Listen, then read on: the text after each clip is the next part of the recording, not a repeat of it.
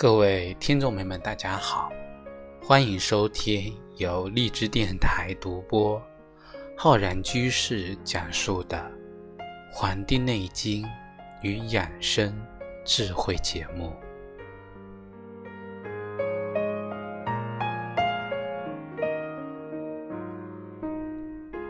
本期节目呢，要跟各位听众朋友分享的是我们节气养生的知识。我们今天啊，要跟各位讲的是我们的白露节气。白露节气呢，在我们二十四个节气中呢，是一个非常重要的一个节气。那我们今年的白露节气呢，是在我们的这个二零一八年的九月八号，星期六。是我们的农历啊，七月二十九号。一般呢，这个我们每年的公历的九月七八号，太阳呢到达了黄金一百六十五度的左右呢，就是我们的白露节气了。白露是我们二十四个节气中啊第十五个节气，是我们秋天的第三个节气。那么秋天的这个气息呢，就更加的浓烈了。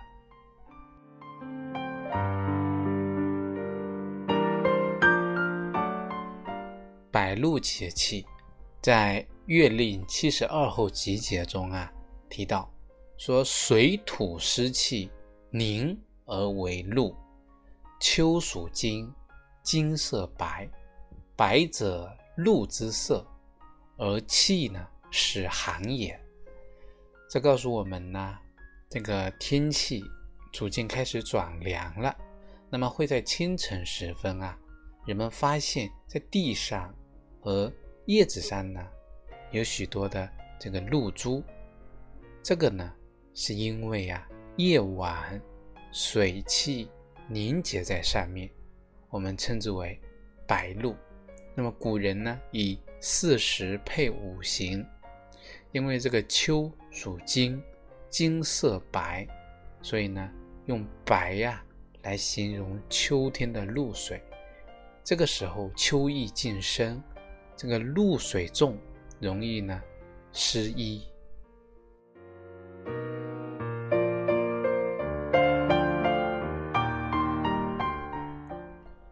白露节气对于我们的这个日常生活、农事。这些活动呢有很大的影响。那么对于白露的三候，一候呢叫鸿应来，这个红大印小，自北而来南。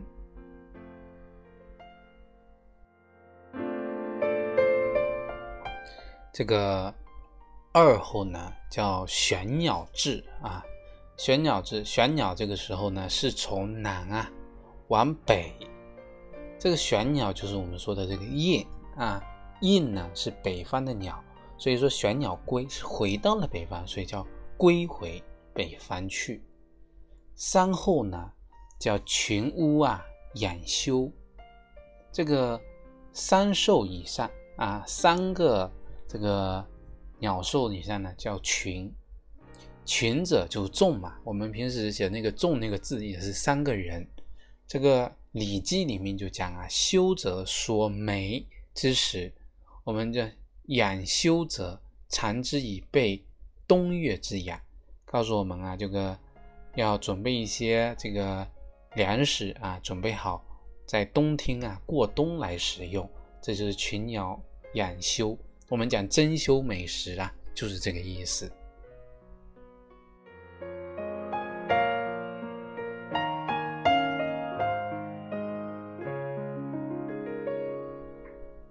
白露节气呢，我们这个全国各地啊有很多的习俗，比如说我们有做这个白露酒，在白露这一天啊，用糯米、高粱呢、五谷酿成这个酒呢，温中含热，略带甜味，所以呢称之为白露的米酒。在以前旧的时候，这个苏浙一带呢。乡下一些地方，每年到了白露，啊到来的时候啊，家家开始酿酒来用来呢来待客。那么常常呢有人把白露米酒啊送到城里的亲戚朋友家。那么到了我们啊二十世纪啊二三十年代，南京城的酒店里呢还有这个灵姑的白露米酒啊零散的来卖。后来呢渐渐的这个销声匿迹了。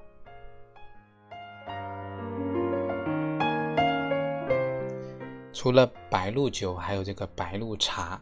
民间讲啊，说这个春茶苦，夏茶涩，要喝茶秋白露，喝秋天的白露茶。白露时节的茶树呢，它经过夏天的这种酷热，那么这个时候是它生长的最佳时期。那么白露茶呢，它不像春茶那样不经泡啊。也不见呢这个夏茶那样的干涩味苦，而是呢有一个在秋天呢独特的这种甘醇的清香味，非常受一些老茶客的喜爱。在以前啊，南京人非常青睐这个白露茶，因而呢每到这个时候啊，有些老茶客呢。就会聚集在一起，一起呢，在白露时节呢，这个细品香茗。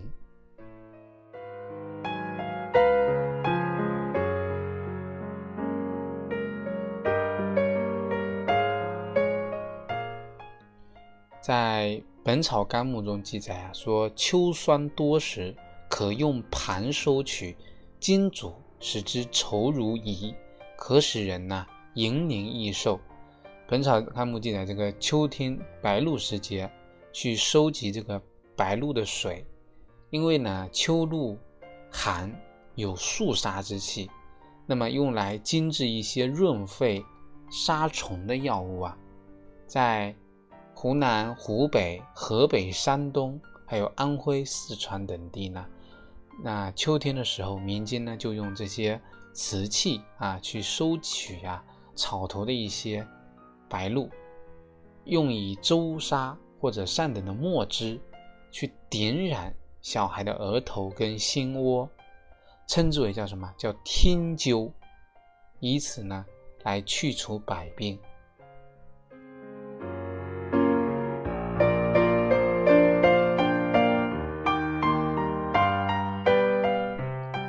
在白露时节去采摘名花呀，古人讲啊说。这个金寒灯夜短，半枕动鸡鸣。颠倒玉山去，庭间满钟声。为什么庭里都是声音啊？因为呢，这个时候啊，是这个名花，不论是草名还是木名，都是在入秋的时候开的花。那么这个明岭呢，次第的开放，那么就可以随时的采收。所以啊，女子一般在九月呢去采摘、收捡这个棉花，用以呢去纺织。这个时候啊，辛勤劳作，昼夜不息。所以我们讲啊，这个促织棉，棉花盛，就描绘的呢就是这样的一个场景。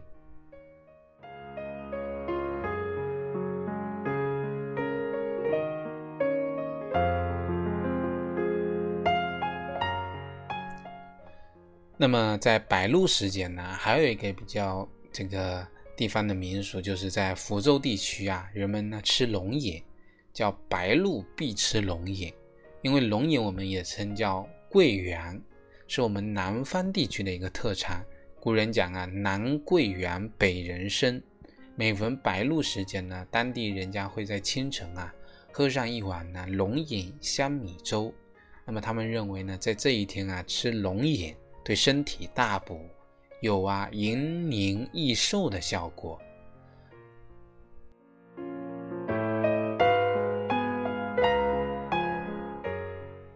讲完了习俗，我们再来讲一讲白露的节气养生。那么我们讲啊，这个秋主收，天气逐渐的寒冷啊，那么人体的五脏呢，也进入了收养状态。啊，这个春生夏长，秋收冬藏，收逐渐进入内敛平静的状态。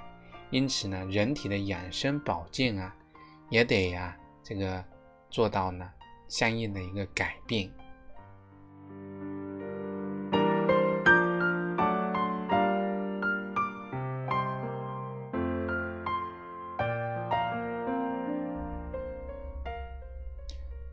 在我们这个起居方面呢，我们要也做好啊，这个雾露体肤，早晚添衣。我们俗话讲啊，白露身不露，寒露脚不露。还没到寒露时节，我们在白露时节要身不露。白露过后温差变大呢，天气转凉，所以不要露身体，要啊注意早晚添加衣被，不能够袒胸露背啊，睡卧不可贪凉啊。所以讲白露勿露身，早晚要叮咛，讲的呢就是这个道理。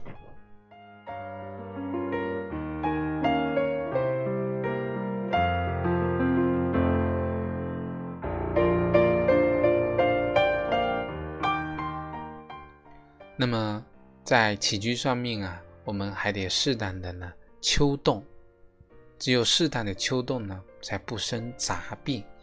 我们老是讲春捂秋冻，这是一个比较经典的养生保健要诀。当然了，秋冻并非人人皆宜啊，还是得根据自己的个人体质适当的秋冻。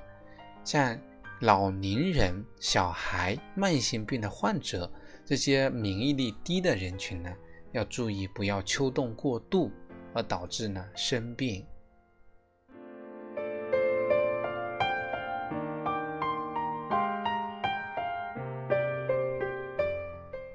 那么，在早晚、早卧、早起，动静结合，《黄帝内经》中讲秋季养生，叫早卧早起，与鸡俱行。白露节气呀，起居要做到早睡早起。早睡可以调养人体中的阳气，早起可以使肺气得以舒展，防止呢这个这个舒收敛的呢太过了啊，收敛的太多了。那么我们要怎么把握好这个时间呢？我们呢晚上十二点这个时候呢是这个。阴阳交接的时候，那么我们这个时候啊，要在晚上十点半前啊，这个十分左右入睡，一般呢不要超过十一点。熬夜伤阴，那么我们很多人喜欢做夜猫子，这个呢绝对不好，不但违反了我们的养生规律，还会降低人体的免疫力。人呢只有睡眠充足，才能够精力充沛。随着我们白露的到来，现在天气慢慢转凉啊，冷空气一波接一波啊，湿气呢日益减少，湿气困脾胃的症状啊也逐渐的在缓解。这个时节呢，也不需要太去注意去祛湿，大家呢也会感觉到自己的胃口啊也慢慢变好起来。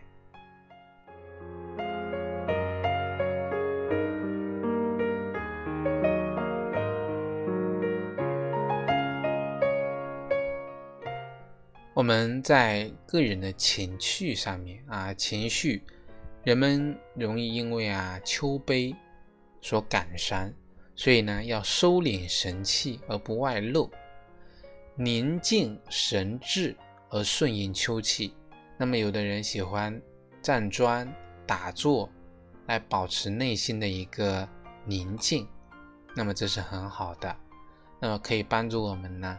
缓解秋季的肃杀之气对精神的影响，而这个秋天啊，气候也是宜人的，也是一年中难得锻炼身体的好季节，所以我们平时呢要多进行户外活动，适当的呀进行身体锻炼，达到啊身体动静和谐的一个状态。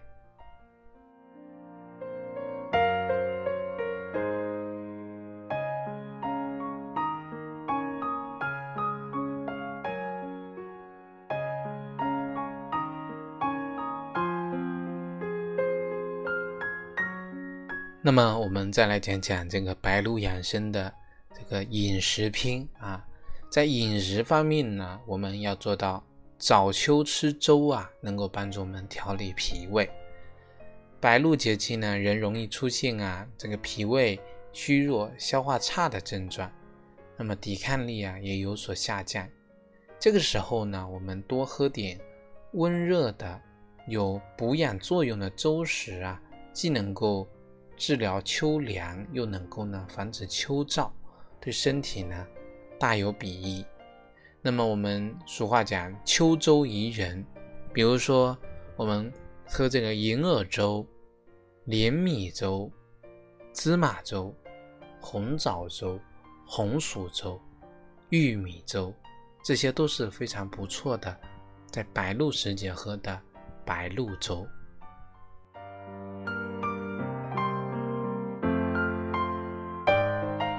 那么初秋进补啊，鸭肉最好。我们俗话讲啊，一夏无病三分虚。你即使一个夏天都没有生病啊，也会出现虚症。这个虚啊，它包括脾虚、胃虚和气虚。所以我国呢，一贯有啊秋季进补的这么一个习俗。但是进补之前啊，最好把我们的脾胃呢调养好。对于身体弱的人来说，秋季还是要吃一些肉类去进补一下的。那么在肉类肉制品的选择上啊，要以鸭肉为最好，因为呢，秋天的鸭子啊是最肥嫩的，而且还有一定的医疗功效。秋天的燥邪非常严重，那么吃一些凉性的鸭肉，对于体内有热、爱上火的人来说呢。它就能够起到这个去火除燥的这么一个作用。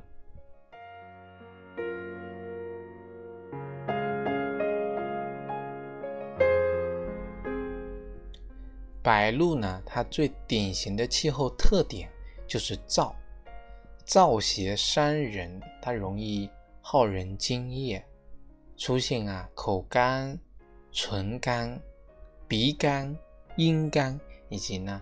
大便秘结、皮肤干裂的症状，甚至呢引起这个燥咳、久经不愈啊，因为这个干燥所引发的咳嗽。所以我们在饮食方面呢，要以健脾、润燥的一些食物啊为宜。那么我们呢可以呀吃一些这个，比如说呀。梨、银耳、蜂蜜、百合、枸杞、萝卜，还有一些豆制品，多吃一些呀橙黄色的蔬菜，比如说南瓜和红萝卜等，还可以多吃一些这个像菠菜、绿菜花等等的这个这个蔬菜。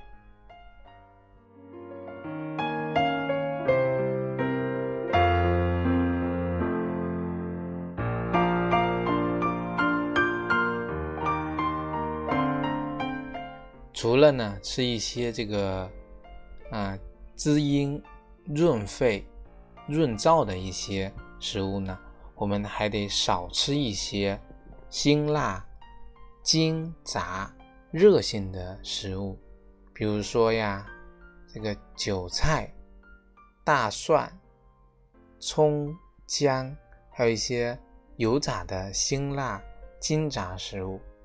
那么这些食物呢，会助长我们的这个燥邪，从而呢伤阴，加重秋燥。像有哮喘、气管炎、咽炎以及过敏性鼻炎的呼吸系统疾病的人呢，在这个时候呢，就尽量少吃像带鱼呀、螃蟹呀、虾类、韭菜和啊辣椒这类。辛辣的这个食物，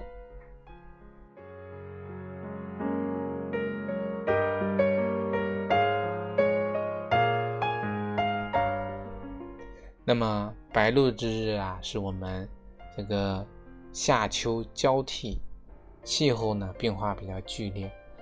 我们平时如果不注意呢，就会导致一些旧病啊复发，或者呢诱发一些新病。因此呢，要积极的呢采取一些预防疾病的措施。我们讲秋季是肠胃疾病的高发季节，所以我们很多人一不留神啊，就容易出现腹泻。由于这个气候转凉，我们的食欲呢也会慢慢的变旺盛，我们的肠胃负担啊也会加重，所以很容易导致一些胃病的复发。像有一些预防这个呼吸疾病啊，也是得注意的，因为呢，像一些老年人，因为老年人的呼吸系统本身就弱，再加上这个气候变化呢，就很容易导致慢性气管炎的复发。所以，我们讲秋季呢，要积极的去预防换季的疾病。好了，我们本期的节目呢，就跟各位听众朋友分享到这里，非常感谢大家收听。如果大家呢想学习更多中医知识，可以关注我们《黄帝内经与养生智慧》的微信公众号。